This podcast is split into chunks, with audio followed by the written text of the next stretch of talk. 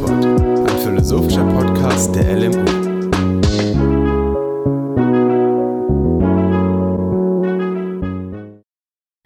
Hallo und willkommen zurück bei einer neuen Folge von FIPOD. Ich bin Luca und ich bin heute hier mit Doro, die ihr ja schon aus den anderen Folgen kennt. Mm, das heißt, in der heutigen Folge gibt es kein Experteninterview, sondern eine Diskussion zwischen uns beiden, nämlich zum Thema, wie künstliche Intelligenz in der Bildung dazu beitragen kann, dass sich unser Bildungssystem verändert, also positiv oder eben auch, ob künstliche Intelligenz in der Bildung eher ein Risiko ist für zum Beispiel mehr Ungerechtigkeit. Also ich bin Luca, ich studiere im Moment Philosophie und Physik an der LMU. Ich bin die Ressortleiterin für KI und Zukunft, also alles, was KI in der Zukunft noch verändern könnte, interessiert mich auch. Genau. In den letzten Monaten durften ja viele wahrscheinlich schon erleben, wie Schule oder Uni digital funktioniert, dank Corona. Also ist das jetzt irgendwie auch deswegen ein spannendes Thema zu erfahren, was da so die Zukunft sein könnte, die noch besser wird, weil man künstliche Intelligenz hat und dann mehr machen kann als zum Beispiel nur Zoom. Hallo Luca. Genau, also während der Corona-Krise hat man ja eben gemerkt, dass da mit Digitalisierung insgesamt in Deutschland das nicht so gut dasteht. Ähm, aber lass mal von Corona weggehen und das mal generell untersuchen oder uns paar Gedanken dazu machen. Also wie sieht's denn aus mit KI in der Bildung und was ist überhaupt digitale Bildung? Und vielleicht als erstes kannst du da mal also einen groben Überblick geben, was überhaupt Bildung ist und was man darunter versteht.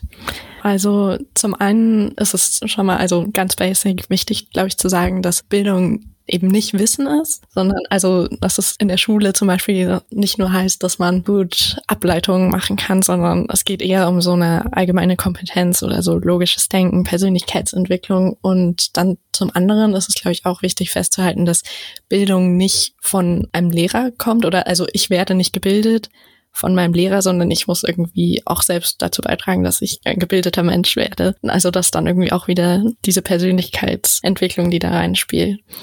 Äh, oder was würdest du sagen, was für dich Bildung? Genau, also es ist eigentlich eine, wieder mal wie in der Philosophie immer sehr divers diskutierte Frage. Und es gibt natürlich da jetzt keine einheitliche Definition, aber ich glaube schon, dass man sich auf einen Grundkonsens äh, da ähm, berufen kann. Und natürlich kommt es immer total drauf an, auf den Kulturraum, wo man sich befindet, zu welcher Zeit, zu welcher Historie und welche Menschen das definieren. Aber ich glaube, grundlegend hast du da auf jeden Fall recht, wie du das gerade auch dargestellt hast. Und unser aktuelles oder unsere moderne Auffassung von Bildung geht ja eben auf Wilhelm von Humboldt zurück. Also das ist ja also der Urvater der modernen Bildungsauffassung. Und äh, das ist eben in dem zwischen dem 18. und 19. Jahrhundert entstanden. Und das war eigentlich so die weitreichendste Bildungsreform des deutschen Sprachraums. Also da wurde dann, also mal ein Zitat, wie er eben Bildung definiert hat, als die Anregung aller Kräfte des Menschen, damit diese sich über die Aneignung der Welt entfalten und zu einer sich selbst bestimmten Individualität und Persönlichkeit führen. Und da sieht man ja eigentlich ganz gut, dass das halt eben nicht ist, wie du vorhin gemeint hast, dass man einfach nur Wissen vermittelt, sondern halt auch Persönlichkeitsbildung und auch so dieses ähm, zur, zur Selbstbildung, also dass man eben lernt, wie man sich selbst auch neues Wissen beibringt und eben nicht einfach nur stupide irgendwelche Sachen auswendig lernt. Ja, ich glaube, das ist ein guter Aspekt, den du angesprochen hast, dass man nicht nur lernt, sondern vor allem auch lernt zu lernen, also auch in der Zukunft weiter.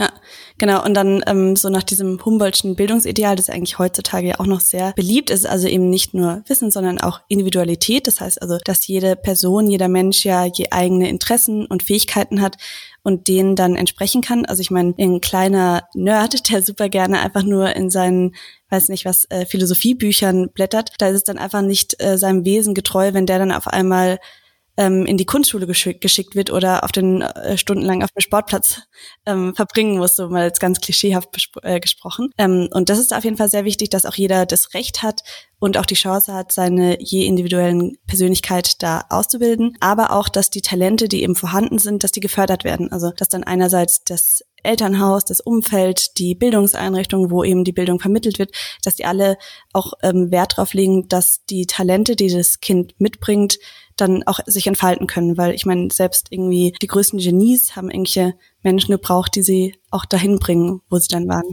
Ja. Genau, also es ist ein Prozess, irgendwie diese ganze Bildung. Und ich glaube, natürlich ist einerseits ein sehr weiß nicht, idealistisches Ideal, wie jetzt diese ähm, Humboldtsche Bildung definiert wird. Aber andererseits glaube ich, dass auch eine Rückbesinnung darauf gar nicht immer so schlecht tun würde. Ja, ja, also ja, wir wollen ja auch drüber reden, wie das ideale Schulbild wäre, also in der Zukunft, wie man es weiterentwickeln könnte. Und ja, also ich glaube dann so diese Individualität, so flexibles Lernen, individuelles Lernen, ja, das ist dann irgendwie auch wichtig. Und ich glaube, äh, da greife ich jetzt schon vor, aber das ist dann auch was, wobei künstliche Intelligenz helfen könnte. Mhm. Und gibt es noch irgendwelche anderen äh, Bildungsdefinitionen, die du jetzt in dem Zusammenhang irgendwie relevant findest oder jetzt auch in Bezug auf KI? Oder können wir gleich weiter, dass du uns mal irgendwie darin einführst, was denn genau jetzt irgendwie KI in der Bildung, was, wie kommt es zusammen, wie gehört es zusammen?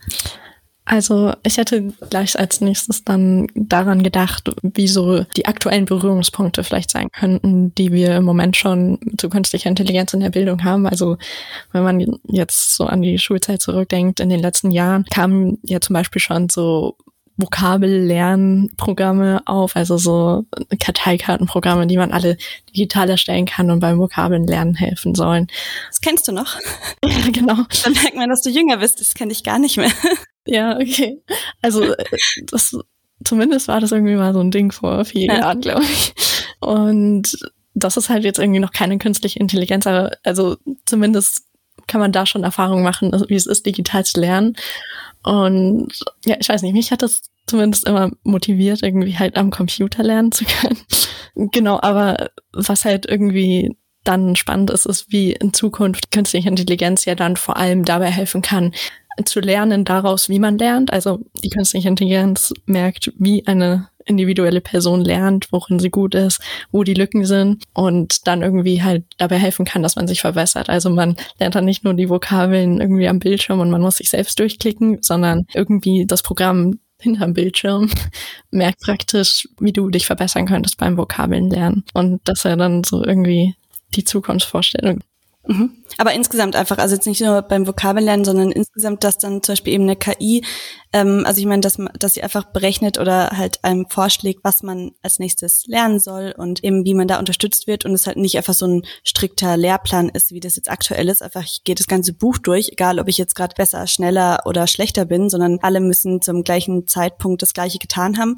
Und eigentlich entspricht ja das dann diesem Humboldtschen Ideal, dass man das dann individualisieren kann, dass man sagen kann, irgendwie der Tom, der ist halt super in Mathe und deswegen kann der dann schon schwierigere Aufgaben lösen innerhalb des Lehrplans oder auch irgendwie darüber hinaus. Und die Merit ist halt da nicht ganz so gut in Mathe und dafür in Deutsch und vice versa. Also genau, das ist eigentlich, ähm, hört sich ja super sinnvoll an. Und äh, weißt du, ob das aktuell schon umgesetzt wird oder ob das schon Teil des Lehrplans ist? Ah, ich konnte dazu leider nichts finden, also mhm. dass es sowas gibt oder so. Ich glaube, das ist bezeichnend für die Bild digitale Bildung in Deutschland. Ja, ja, ich hoffe mal, dass es das, äh, dass daran irgendwie gearbeitet wird, aber ja. Genau, und dann noch irgendwie ein zweiter Punkt, der auch interessant ist bei künstlicher Intelligenz und wie es in der Schule eingesetzt wird, ist, dass man eben nicht nur Vokabeln lernen kann oder dass bemerkt wird, worin man schlecht ist und man darin sich verbessern kann, sondern auch, dass zum Beispiel man irgendwie ein Konzept, das man sich beibringen soll, jede Person lernt das ja auch unterschiedlich und die künstliche Intelligenz könnte dann dabei helfen, das zu visualisieren. Also man lernt irgendein bestimmtes Thema und es wird dann wie diese, das Lernmaterial, was man sonst von den Lehrern kriegt, das wird dann von der künstlichen Intelligenz irgendwie produziert sozusagen, also irgendwelche Visualisierungen von irgendwelchen Konzepten oder so. Und je nachdem, wie gut eine Person damit klarkommt, kann das natürlich dann auch unterschiedlich aussehen, irgendwie wie eine Mindmap oder also manche Leute hören ja zum Beispiel oder lernen besser, wenn sie hören, manche se also sehen Dinge lieber und lernen so. Ja. Genau, das ist halt äh, auch ein Vorteil davon, dass eben, also ich meine, bis dato wurden in der Schule halt eigentlich nur äh, Menschen irgendwie davon angesprochen, dass sie halt keine Ahnung, was abschreiben oder was erklärt bekommen, aber eben so auditive Typen oder supervisuelle Typen, die sehr viel über Bilder oder sowas lernen, ähm, die sind ja eigentlich bis jetzt leer ausgegangen. Vor allem, ich glaube irgendwie, das war auch, also das ist ein Grund auch, dass früher zum Beispiel sowas wie Filme oder ähm, Bilder eher als so Freizeit und nicht irgendwie was pädagogisch Sinnvolles gewirkt haben und das sich ja schon langsam wandelt.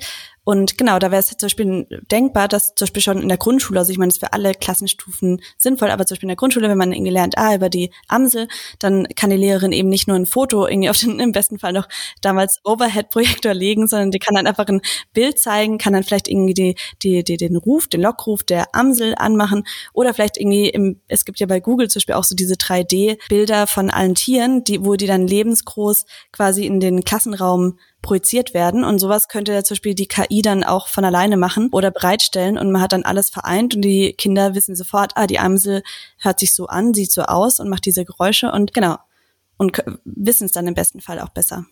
Ja, oder man könnte auch, also angenommen, jedes, jeder Schüler hätte irgendwie einen eigenen digitalen Zugang, eigenes digitales Gerät, könnte es ja dann auch unterschiedliche, ähm, unterschiedliches Material irgendwie so automatisch auf dem Tablet geben. Auf jeden Fall. Also genau, da haben wir dann wieder den ersten Punkt und zweiten Punkt zusammengebracht, dass eben diese Individualisierung, aber auch eben diese verschiedenen äh, Multimedialität dann damit reingebracht wird. Und es halt eben, wie du auch schon gesagt hast, halt dynamischer, multimedialer und präziser. Also ist dann in allen Bereichen. Und es halt irgendwie die, das Wissen, also es fällt dann, also ich meine, das ist kein großer Faktor, aber das äh, Lehrende Fehler machen passiert halt doch auch mal oder was nicht wissen. Und das ist dann halt mit bei KI gestütztem Unterricht nicht mehr der Fall, weil die KI natürlich alles, also weiß mit Anführungszeichen Anführungszeichen. Also kann das Wissen zumindest bereitstellen, ja. Ja, man kann dann auch irgendwie zum Beispiel, wenn bei Natural Language Processing, wenn es soweit ist, dass es irgendwie eine App gibt, wo Schüler einfach während dem Unterricht ihre Frage eintippen und dann gibt es eine automatische Antwort von der KI, ohne dass man halt irgendwie den Lehrer fragen muss oder so, keine Ahnung. Also das wäre irgendwie auch praktisch, weil man vielleicht nicht das Gefühl hat, man stört und man kann eine individuelle Antwort kriegen und jeder kann die Fragen stellen, die er will, und ob sie jetzt einfacher sind oder komplizierter und das mehr, ist mehr an das Niveau von dem einzelnen Schüler angepasst. Ja, oder sowas wie irgendwie die Klassensprecher in Wahl, das war bei uns immer echt ein Hauen und Stechen. Also da muss man echt aufpassen, dass danach keine Menschen gemobbt oder sonst irgendwas wurden. Und zum Beispiel sowas kann man ja durch digitale Tools oder auch mit KI super easy anonym bereitstellen. Und da ist dann egal, wer wen gewählt hat und ähm, solche Sachen. Oder dass zum Beispiel eben, wenn jeder die App hat, dann ist hängt im besten Fall zum Beispiel auch nicht mehr nur davon ab. Also ich meine, natürlich muss dann jeder Schüler irgendwie die Bereitstellung haben, dass er irgendwie ein digitales Endgerät hat, aber es ist dann nicht mehr der Fall, dass es nur davon abhängt, ob halt die Eltern sich nachmittags irgendwie die Zeit haben oder nehmen können, mit dem mit der Schülerin hinzusitzen und irgendwas nachzuholen, sondern im besten Fall kann die App dann einfach Schüler dann dabei unterstützen. Also auch solche Sachen sind natürlich dann Faktor. Ja, stimmt. Und dann, aber andererseits, wir hatten ja vorhin auch schon drüber geredet, dass, dass man die Schüler, die schlechter in einem bestimmten Thema sind, besser gefördert werden können. Aber andererseits ist dann zum Beispiel auch gut, dass die künstliche Intelligenz dadurch, dass, dass es nicht ein Lehrer ist, der sich um 30 Schüler kümmert, vielleicht schneller herausgefunden werden kann, so wo eine Person ihr Potenzial hat oder gut drin ist und da weiter gefördert werden kann. Also dass man dann nicht nur so den Basic-Schulstoff zu dem Thema hat, sondern so noch mehr Material kriegen kann von der künstlichen Intelligenz. Ja, genau, dass man dann eben nicht irgendwie sich das in mühsamer irgendwie Einzelarbeit dann irgendwie beschaffen oder aneignen muss, sondern dass automatisch einfach, da ist dann kein Limit nach oben. Das heißt so, ja, sorry, aber das Schulbuch ist halt zu Ende oder du kannst halt nicht mehr Matheaufgaben rechnen, als da drin sind, sondern da ist halt dann äh, wirklich noch viel mehr Material da. Das schaffst du gar nicht so. Also da kann es echt noch besser werden. Ja, ja. ja. Und wie stehst du da zu der Frage so bezüglich Spezialisierung oder Universalisierung? Also glaubst du, dass zum Beispiel dann der Einsatz von KI eher dazu führen würde, dass dann eher spezialisiert wird, also dass die Wissen dann spezialisiert werden? Oder glaubst du eher, dass es dazu führen würde, dass man eben ein größeres Allgemeinwissen und so eine größere, größeren Common Sense erreicht?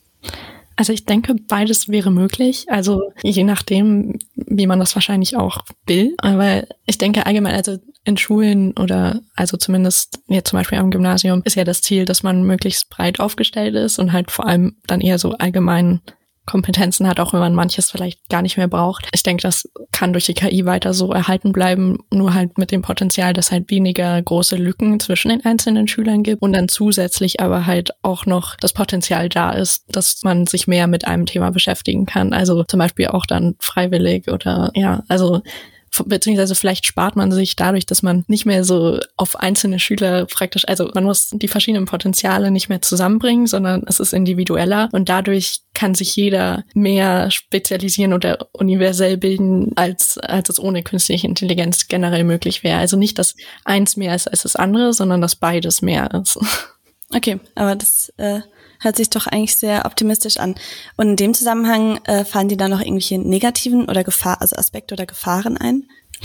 Ja, also was wir angesprochen hatten, ist, dass die Voraussetzung halt ist, dass irgendwie Zugang zu digitalen Medien oder Geräten gibt. Also zum einen, dass man halt schauen muss, dass jeder irgendwie dieselben, denselben Zugang hat, dass jeder dasselbe Gerät hat, dieselben Programme oder auch dieselbe Unterstützung dabei, das einzurichten. Und das kann natürlich schwierig sein, weil man halt irgendwie unterschiedliche finanzielle Hintergründe hat oder zum Beispiel auch einfach Eltern, die sich mehr Zeit nehmen, mir zu zeigen, wie ich mit einem digitalen Gerät umgehen sollte oder eben weniger. Und ja, das könnte natürlich dann zu Problemen führen, wenn man nicht dafür sorgt, dass irgendwie das gerecht verteilt wird oder gleich. Ja, genau, dann müsste da auf jeden Fall irgendeine Art, also die Politik auf jeden Fall eingreifen oder die Länder in der Sache und zum Beispiel dafür sorgen, dass halt jeder einen Zugang zu einem irgendwie ah, also mobilen Endgerät halt hat, also dass jeder irgendwie jede Schülerin einen Laptop bekommt oder vielleicht auch ein iPad oder ich weiß nicht.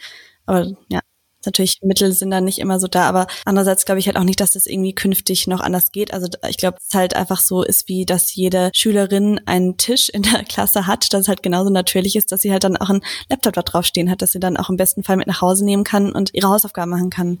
Weil ja, das hat man jetzt ja auch in der Corona-Krise gemerkt, dass da eben die Schülerinnen, die halt, äh, also ich meine, irgendwie, dass eine Achtjährige jetzt eigentlich bis dato jetzt noch nicht unbedingt einen eigenen Laptop gebraucht hat. Also ist man jetzt nicht davon ausgegangen, dass sich das so schnell ändert und auf einmal ist Corona da und ähm, Familien mit mehreren Kindern müssen auf einmal irgendwie drei, vier Laptop, äh, Laptops in der Familie haben und das eben einerseits finanziell, aber auch sonst eben einfach eine zeitliche Ressourcenbedingung, dass man da dann eben sich damit auch auseinandersetzen kann und die auch daran, also ranführen kann, die Kinder. Genau, also man musste dann zum einen halt Geld ausgeben für die Geräte und zum anderen halt auch wahrscheinlich zeitliche Ressourcen von den Lehrerinnen erfordern. Aber ähm, was man vielleicht da auch gleich sagen kann, ist, dass der Einsatz von künstlicher Intelligenz ja auch Geld und Zeit von den Lehrern sparen kann, sozusagen, dadurch, dass zum Beispiel also ich bin kein, kein Lehrer, aber viel Zeit geht ja wahrscheinlich darauf, den Unterricht vorzubereiten oder Klausuren zu korrigieren, Hausaufgaben zu korrigieren. Und wenn man zum Beispiel Hausaufgaben in digitaler Form gibt und die von der künstlichen Intelligenz ausgewertet werden kann, vielleicht sogar noch besser als von Lehrerinnen, dann ist das ein Zeitfaktor, der eigentlich sogar dann besser ist durch künstliche Intelligenz. Ja, genau. Also ich meine, natürlich ist es wahrscheinlich irgendwie fachabhängig und disziplinabhängig, aber irgendwie eine Matheaufgabe. Also ich meine, also da muss man jetzt, ist ja keine Ermessenssache, sondern ist halt einfach die Aufgabe richtig oder falsch gelöst. Und das kann natürlich eine KI schneller und einfacher ähm, dann überprüfen als eine, als eine Lehrerin. Genau. Und aber dann haben wir ja eigentlich jetzt gerade gezeigt, so dass es schon ein zweischneidiges äh, Schwert ist. Also auf der einen Seite kann KI in der Bildung dann das, also dazu führen, dass eben diese sozialen Ungerechtigkeiten aufgelöst werden oder zumindest verringert werden. Und äh, auf der anderen Seite kann es aber auch dann die soziale Schere eigentlich nur auseinandertreiben, also noch mehr. Mhm. Und genau, und da haben wir dann auch gerade irgendwie gezeigt, dass dann ja eigentlich nur die Politik da wirklich entgegenwirken kann, weil alle anderen Akteurinnen dann, die Lehrenden, die Eltern, die kann man da nicht in die Verantwortung ziehen, also zum gewissen Grad natürlich schon aber nicht fürs ganze System.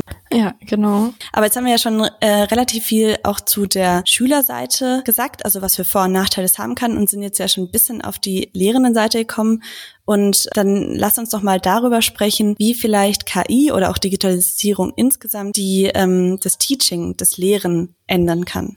Ja, also das haben wir auch schon so ein bisschen angesprochen jetzt, dass halt, wenn viele Aufgaben von Lehrerinnen wegfallen, dass dann eben mehr Zeit ist für anderes und das andere dann aber eben gut zum Beispiel dafür genutzt werden könnte, digitale Kompetenzen der Schülerinnen äh, auszubilden oder dass dass es eben nicht mehr so diese Routinetätigkeit ist, so Korrektur, sondern mehr Fokus darauf, die einzelnen Schüler, ja, ihnen zu zeigen, wie sie lernen können. Also, beziehungsweise, es, ich glaube, es ist wichtig, dass eben nicht nur jedes Kind ein Tablet in die Hand gedrückt kriegt, sondern. Frag mal die Kinder. ich glaube, die fänden das wichtig. äh, sondern die Lehrer müssen natürlich irgendwie eine Anleitung geben, wie Lernen funktioniert weiterhin. Aber es ist dann nicht mehr dieses Unterrichten, sondern eher so unterrichten, wie man lernen kann. Also von Lernen zum Lernen, wie man lernt. Mhm.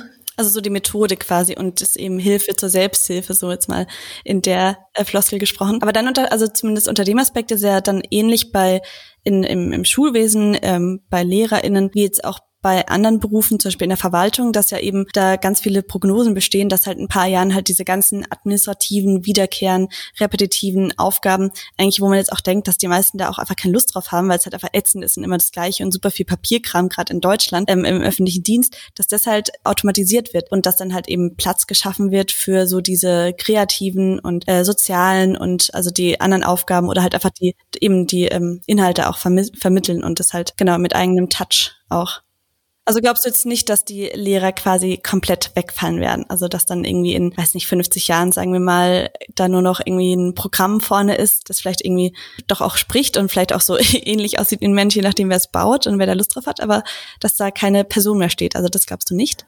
Nee, also weil das Ziel von der Schule ist ja nicht nur, dass man also lernt, sondern oder lernt zu lernen, sondern was dann zum Beispiel auch eine, ja eher wieder auf der Schülerseite vielleicht auch ein Vorteil wäre, ist, dass man eben nicht mehr in die Schule geht, nur um zu sitzen und zu lernen, sondern dass halt Schule dann auch ein Ort ist, an dem man soziale Bildung erhält, also dass man mehr gemeinsam macht und trotzdem individuell lernt. Also dass man dann zum Beispiel aber auch so zusätzliche Bildungsprogramme jetzt außerhalb von, sagen wir mal, Mathe und Bio erhält, so gemeinsam Musik ist dann wichtig oder Sport, debattieren, dass man Dinge zusammen macht, die man nicht mit einer künstlichen Intelligenz macht.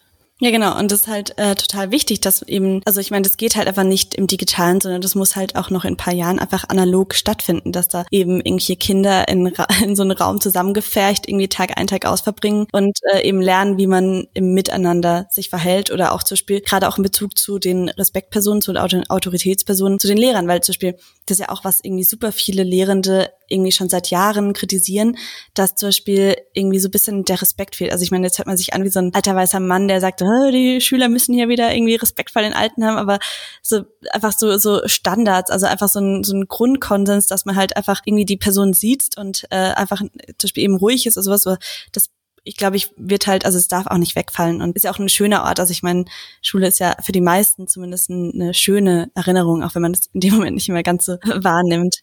Genau. Aber dann ist es ja eigentlich bis jetzt zumindest so in unserer Abwägung überwiegen auf jeden Fall noch die Chancen und die Vorteile. Aber können jetzt mal weiterschauen.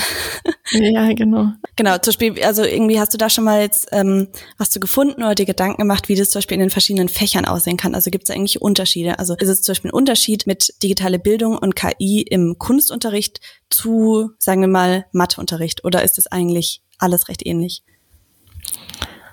Ich, ich denke, dass schon unterschiedliche Konzepte gebraucht werden. Also natürlich, weil man bei Kunst zum Beispiel geht es ja viel mehr darum, dass man selbst kreativ ist, als dass die künstliche Intelligenz dann für mich kreativ ist. Aber das Gute ist ja, dass wenn es eine gute künstliche Intelligenz ist und sie selbst, also dass es nicht nur einfach ein Algorithmus ist, den man für alles benutzt, sondern dass es eben flexibel ist, dass unterschiedlicher Lernprozess auch von der künstlichen Intelligenz ist. Ja, Genau.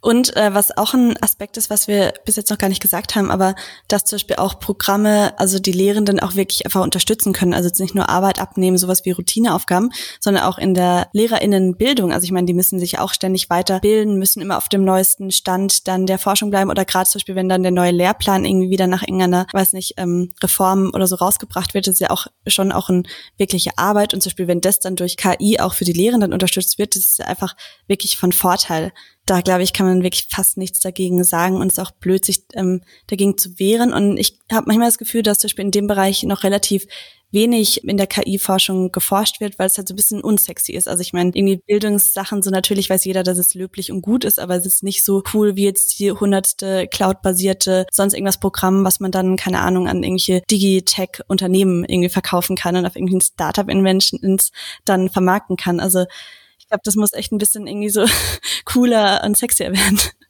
Ja, die, die Frage ist halt auch, wie offen dafür ja die Politik und die Schulen im Moment sind. Und ja, ich glaube, also da nochmal ein neuer Punkt, der vielleicht auch wichtig ist, ist, dass im Moment Lehrerinnen ja nicht eine adäquate Ausbildung vielleicht dafür kriegen, mit künstlicher Intelligenz im Unterricht zu arbeiten, dass sich da eben auch in der Ausbildung sehr viel ändern muss, bis das wahrscheinlich gut klappen kann. Genau, und dass es halt nicht damit getan ist, dass irgendwie ein Lehrer dann einfach mal ein TikTok-Video im Musikunterricht vorspielt oder auch im Matheunterricht und dann denkt, es sei jetzt irgendwie, damit sei dann Digitalisierung ad acta gelegt. So, ich habe meinen Teil getan. Oder irgendwie einfach ein Simple Club YouTube-Video einfach zeigen. Das ist halt auch, ja. Stimmt, oder der Typ mit dem Mathe-Song. Kennst du den noch? Ja. Sowas. genau. Also das Genau, und vielleicht ist es auch noch ein bisschen, weil die Lehrenden nicht genug geschult sind hinsichtlich KI und Digitalisierung und dann entwickelt sich ja manchmal so eine irrationale Angst, dass man sagt, boah, nee, will ich nicht, ich habe da irgendwie, ich weiß gar nicht was, oder ich muss mir eine Blöße zeigen, dass ich was nicht kann und deswegen sich da noch mehr dagegen verwehrt wird, als es eigentlich notwendig ist. Und wenn da alle ein bisschen auch eben Bildung erfahren, weil das hatten wir ja vorhin auch schon angesprochen, dass Bildung einfach ein lebenslanges Gut ist, also lebenslanges Lernen ist ja so ein geflügeltes Wort, was da dann auch wieder mit einspielt, dass das dann vielleicht zu einer Verbesserung der Situation führen könnte ja. Ja, genau. Also bis es soweit ist, braucht halt wahrscheinlich einfach noch viel Zeit auch für für die entsprechenden ja politischen Veränderungen oder gesellschaftlichen Veränderungen, dass es dass es wirklich umgesetzt wird und nicht nur die Möglichkeit besteht. Genau, weil dass es nicht umgesetzt wurde, das äh, zeigt auch und zwar ähm, so eine Fallstudie. Also die PISA-Studie kennt ja jeder und da gab es 2018 so eine Zusatzstudie und da ähm, wurde, also das war einfach so, um Digitalisierung ging es da, um Kompetenzen. Also so Leitfragen waren wie, finden sich gute LeserInnen besser im Internet zurecht oder wie lernen SchülerInnen glaubwürdige Inhalte von weniger zuverlässig zu unterscheiden und äh, oder wie sie, suchen sie im Internet gezielt nach Informationen, ohne im Datenmeer unterzugehen. Also so, das waren so die Fragen, die da eben gestellt wurden ähm, durch die Blume äh, hindurch. Also die Findings sind super überraschend eigentlich. Also in 35 Ländern eben der PISA-Studie besteht zwischen der Schülerleistung im Bereich Lesekompetenz und der Nutzungsdauer digitaler Geräte für schulische Zwecke ein negativer Zusammenhang. Und äh, besonders stark ausgeprägt ist dieser negative Zusammenhang eben in Deutschland.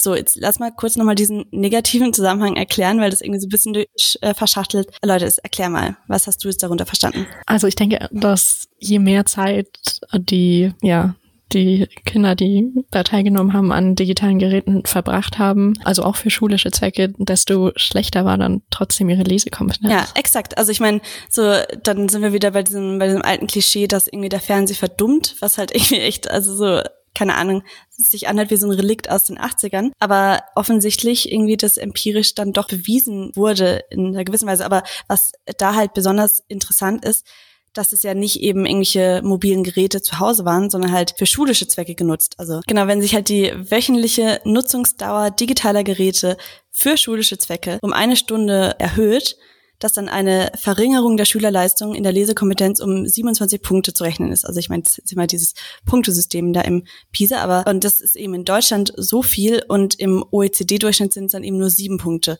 Also kann man schon sagen, dass da in Deutschland eben diese negative Korrelation besonders hoch ist. Und das ist eigentlich nichts Neues. Also das gab schon länger eben immer diese Tendenz, dass da Deutschland eben immer diese Diskrepanz besonders hoch ausgebaut ausgebaut ist oder besonders groß ausgebaut ist. Aber halt BildungsforscherInnen fragen sich halt doch schon seit längerem, warum das halt so ist.